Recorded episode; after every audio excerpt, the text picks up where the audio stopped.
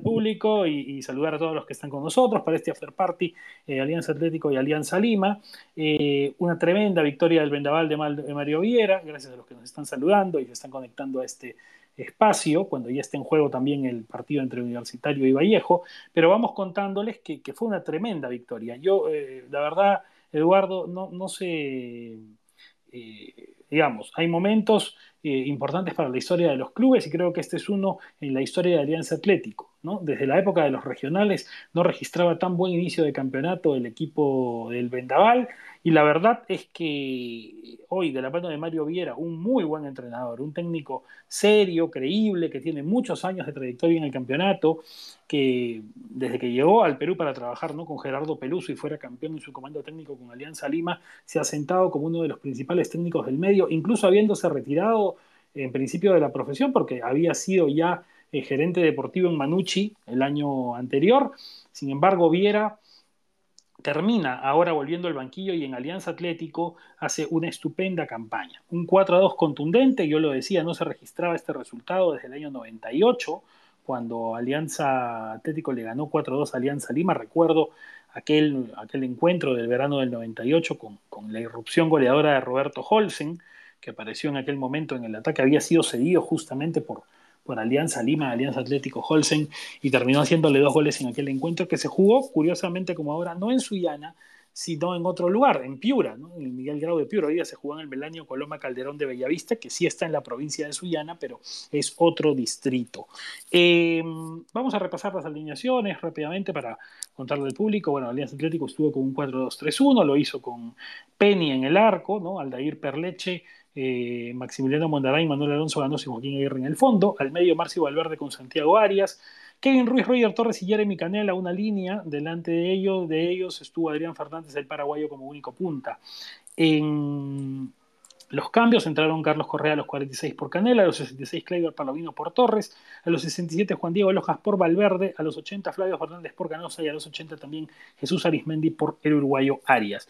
En Alianza Lima, eh, Bustos planteó un 3-5-2 con Ángelo Campos en el arco, Ramos, Cristian Ramos, en, Pablo Míguez y Jorge Vilches en el fondo, Boslin Mora, Yosemir Bayón, Osvaldo Valenzuela y Pablo Lavandeira y Ricardo Lagos, los hombres del medio, y arriba Marco Aldair Rodríguez con Hernán Barcos. ingresaron en el cuadro íntimo eh, Miguel Cornejo por Valenzuela, entró Arley Rodríguez, eso fue en el entretiempo, a los 62 Arley Rodríguez por Marco Alday Rodríguez, a los 62 también Cristian Benavente por La Bandeira, a los 63 el ecuatoriano Darlin Layton por Mora y a los 76 Wilmer Aguirre por Ramos en un cambio que ya buscaba revertir como fuera las cosas.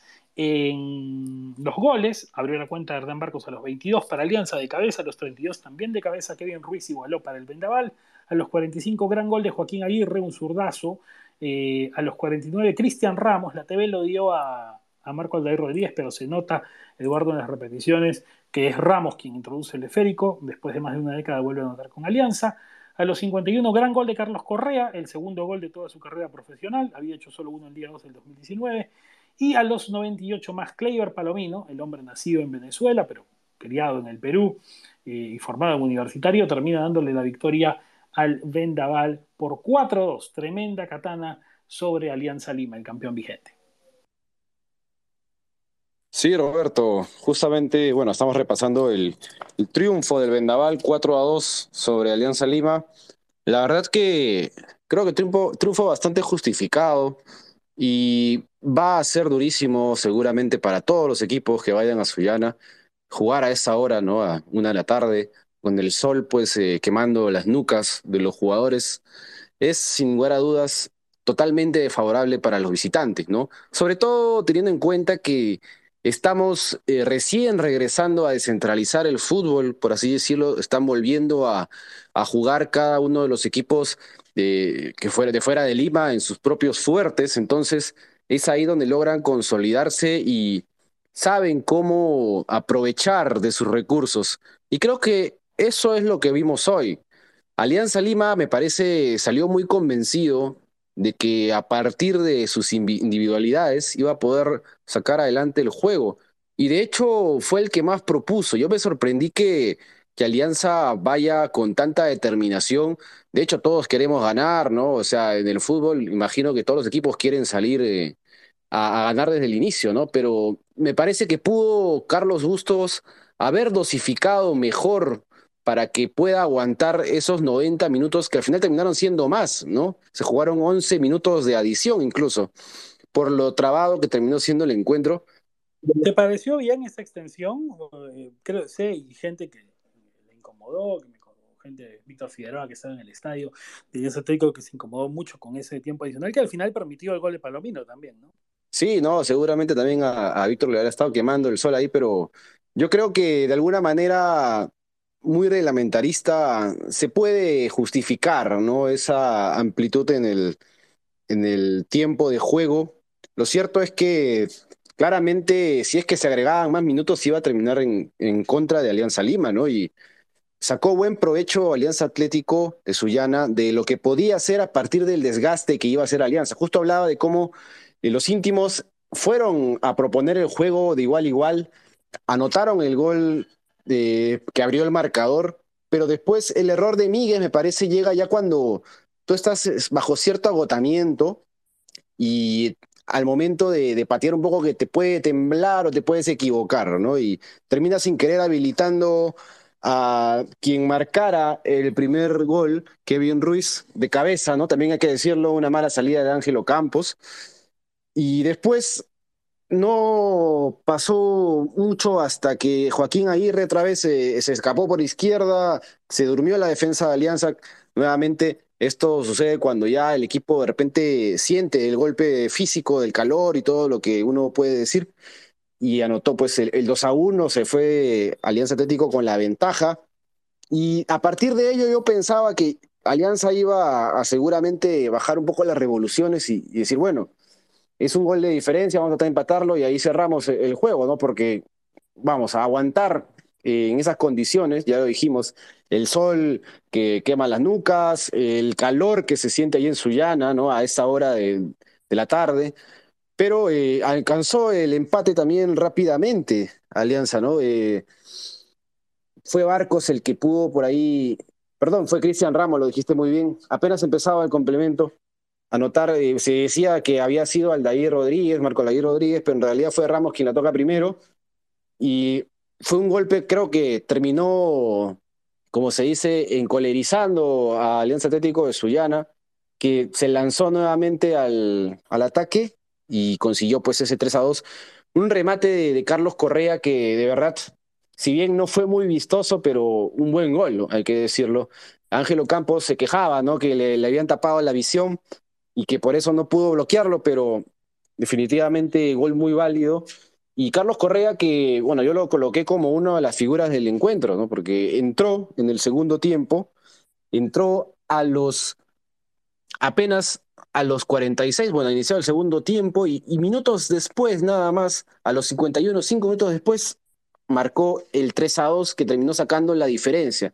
Creo que con el 3 a 2 abajo ya Alianza Lima un poco empieza a sentir que no iba a ser tan fácil pasarle por encima a este Alianza Atlético de Sullana, ¿no? Los churres, al contrario, de repente se, esperaba que iban a ir con todo para tratar de matar el juego y más bien comenzaron a dosificar y creo que terminan ganando este juego por demolición, ¿no? Eh, Alianza termina molido físicamente, creo que hizo los méritos para de repente por ahí alcanzar algún gol más, pero Alianza Atlético de Sullana justo en los minutos finales, como, como mencioné, ¿no? Si es que se daba más tiempo para, para el juego, el que iba a sacar provecho seguramente era el local, y los churres lo hicieron, un 4-2, otro pase, bueno, un pase, otra vez apareció Carlos Correa, ¿no? Siendo protagonista, muy bien servido para Clayer Palomino, quien anotó pues con un zurdazo cruzado y se acabó el juego, ¿no? Un 4-2 y durísimo, durísimo lo que plantea el cuadro suyanense como local, Vamos a ver cuántos equipos pueden ir allá y sacarle algunos puntos, robar algunos puntos, ya sea en el Coloma o donde toque. Bueno, si es que puede volver en algún momento el campeonato de campeones del 36, que es lo que quiere la gente churri. Igual el Melanio es una plaza difícil, es un estadio complicado y, sin duda, yo sé, yo sé y sé que mucha gente también que nos escucha, y, eh, tanto ahora como, como en Spotify, lo cierto es que, eh, a ver, puede haber muchas quejas sobre, sobre las canchas, el campeonato, pero ese es nuestro país.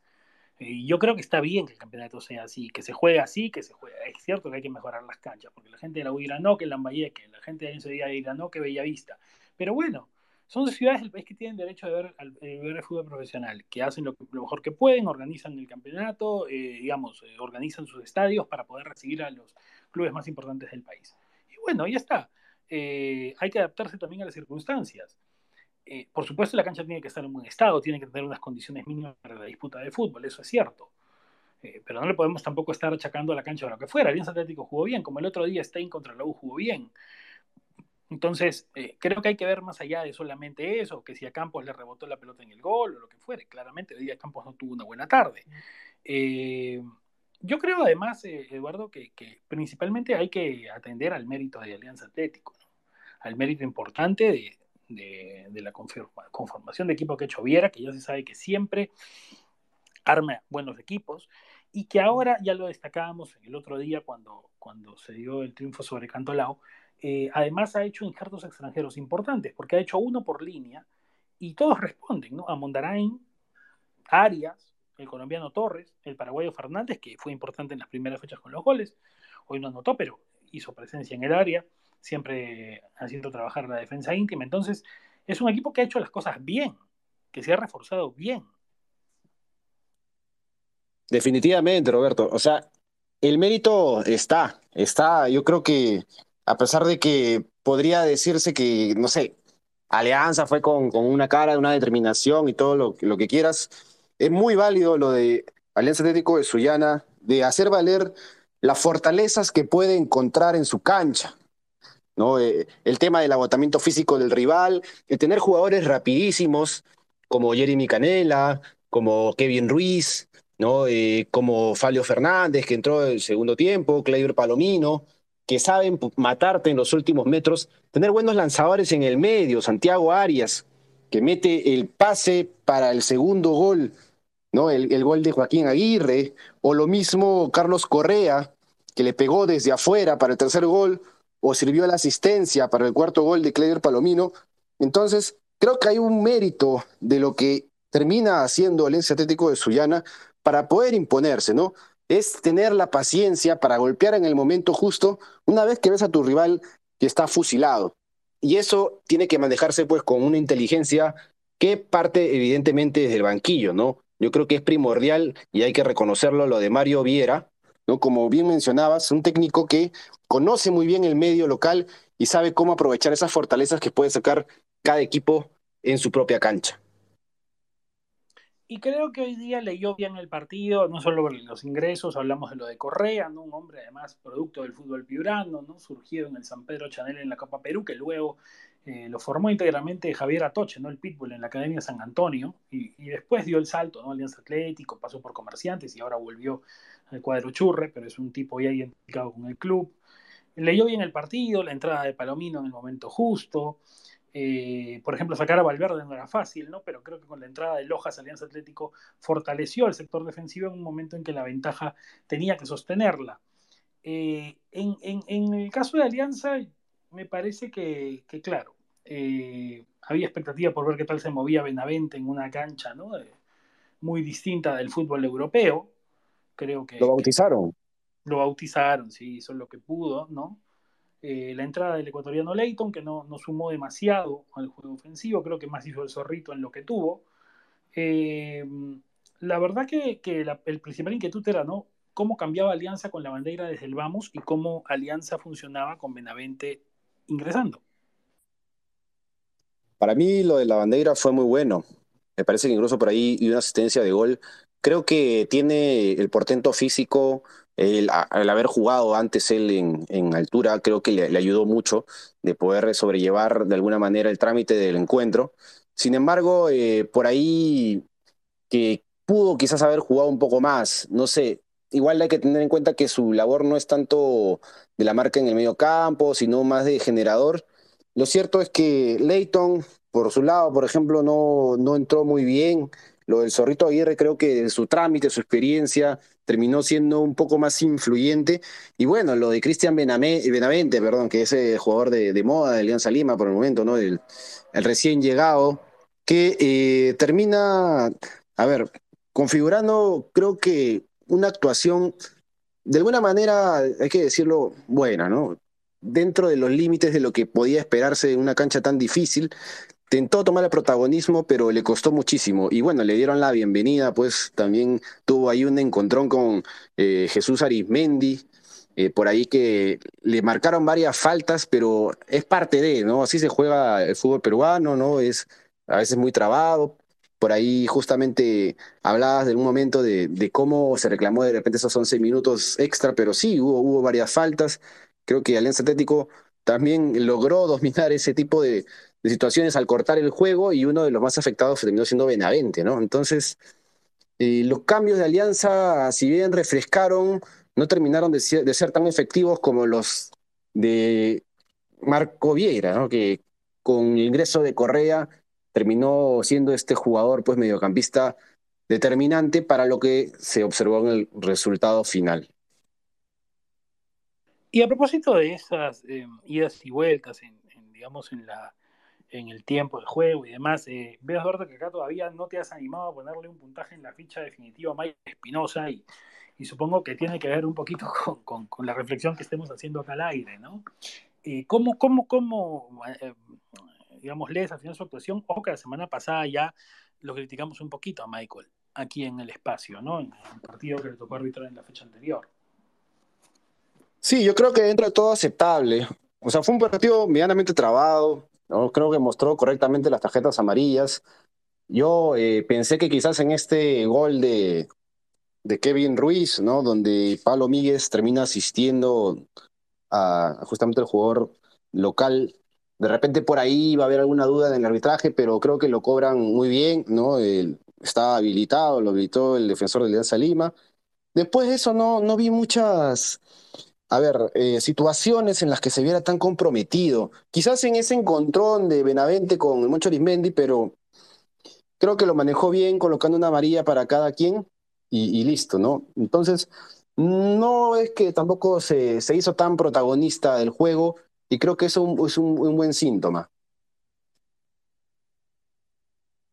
Sí, eso, eso es bueno, cuando, cuando también el árbitro sabe manejarlo y no, no se ve pues eh, abrumado eh, por, por las circunstancias, bueno, es un tipo de experiencia y Espinosa, árbitro internacional, tiene que poderlo, poderlo llevar.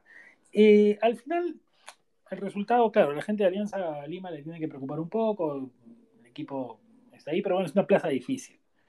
Es lo que te puedes encontrar cuando un equipo rival está entonado. Lo que quiere saber también la gente, así como por ejemplo con Huancayo, ¿no?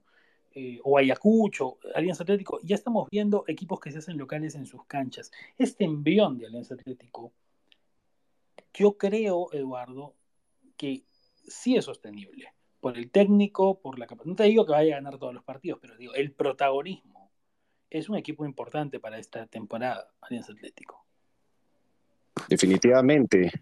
A ver, Mario Vieira es un, jugador, pero un jugador, pero es un técnico que toma muy en serio sus proyectos. Entonces, viéndolo desde ese lado y la fortaleza que, que puede tomar el Atlético de Sullana en casa, creo que ya son dos puntos a tomar en cuenta para quien busca pelear en los puestos de arriba.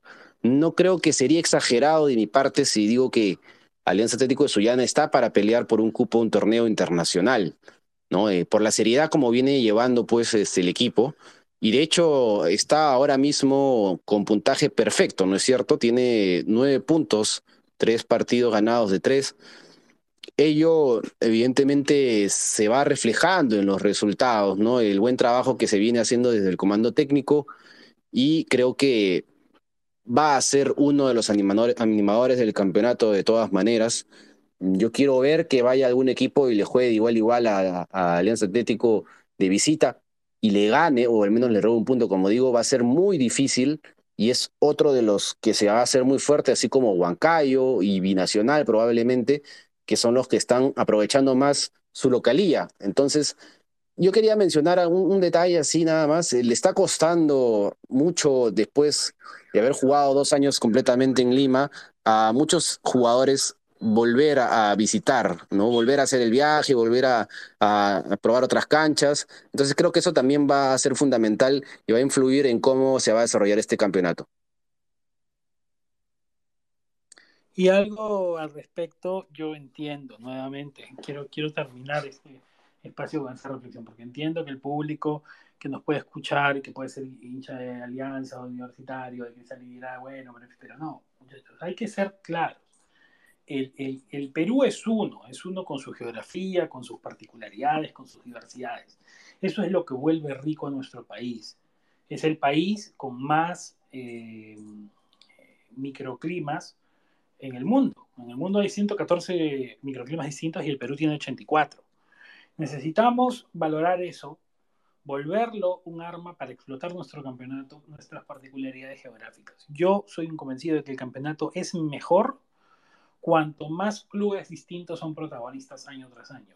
Y en el mismo año, cuanto más protagonistas lo sean, mejor. Mientras más estemos cerca de la media inglesa todos los clubes, estaremos mejor. Mientras el campeonato sea más parejo, será mejor. No, que parejo hacia abajo, parejo. No, que sea parejo. No necesitamos en el Perú uh, ligas como algunas de Europa que están desniveladas desde la mitad del campeonato. Necesitamos un torneo parejo que sea atractivo hasta el final del campeonato. Y eso me parece que con este regreso de la descentralización se consigue el objetivo y vamos a conseguir también tener un campeonato más, más atractivo, más interesante, más llamativo a los ojos de todos. Yo sé que en los últimos, el último año hay gente que le gusta ver que ir, la nostalgia de los tripletes de antaño, que bueno, mucho fútbol en Lima y demás. Creo que ya se han visto a lo largo de la historia en el, en el país las consecuencias de haber tenido fútbol centralizado, por ejemplo, en los años 80 y la crisis que tuvo el fútbol peruano. ¿no? Necesitamos tener fútbol en las distintas ciudades y que los jugadores se acostumbren a viajar, a concentrar, a, hacer visita. Roberto, te perdí, creo. ¿Me escuchas? ¿Me escuchas? Sí, claro. Te decía que necesitamos eh, jugadores que estén acostumbrados a hacer visita, a, a, viajar, a tener una concentración. Además, las consecuencias de haber tenido fútbol centralizado en el Perú ya las hemos vivido por décadas. ¿no? Creo que ahora eh, la vuelta de la descentralización es una buena noticia y tener eso como un argumento para también vender nuestro campeonato es una, una, buena, una buena noticia, repito, algo positivo para él. Bueno, nos vamos eh, en juego dos partidos, ADT Municipal y Universitario Vallejo, con esos after party volvemos luego. Eh, de acabado cada partido. A las 17 con Jimmy Valareso y Iván Aguilar tendrán el after party de lo que ocurre en Huancayo y a las 17.30 estaremos junto a, Josu para hablarles de Universitario Vallejo en el Monumental. Un abrazo, chao. Chao, un abrazo.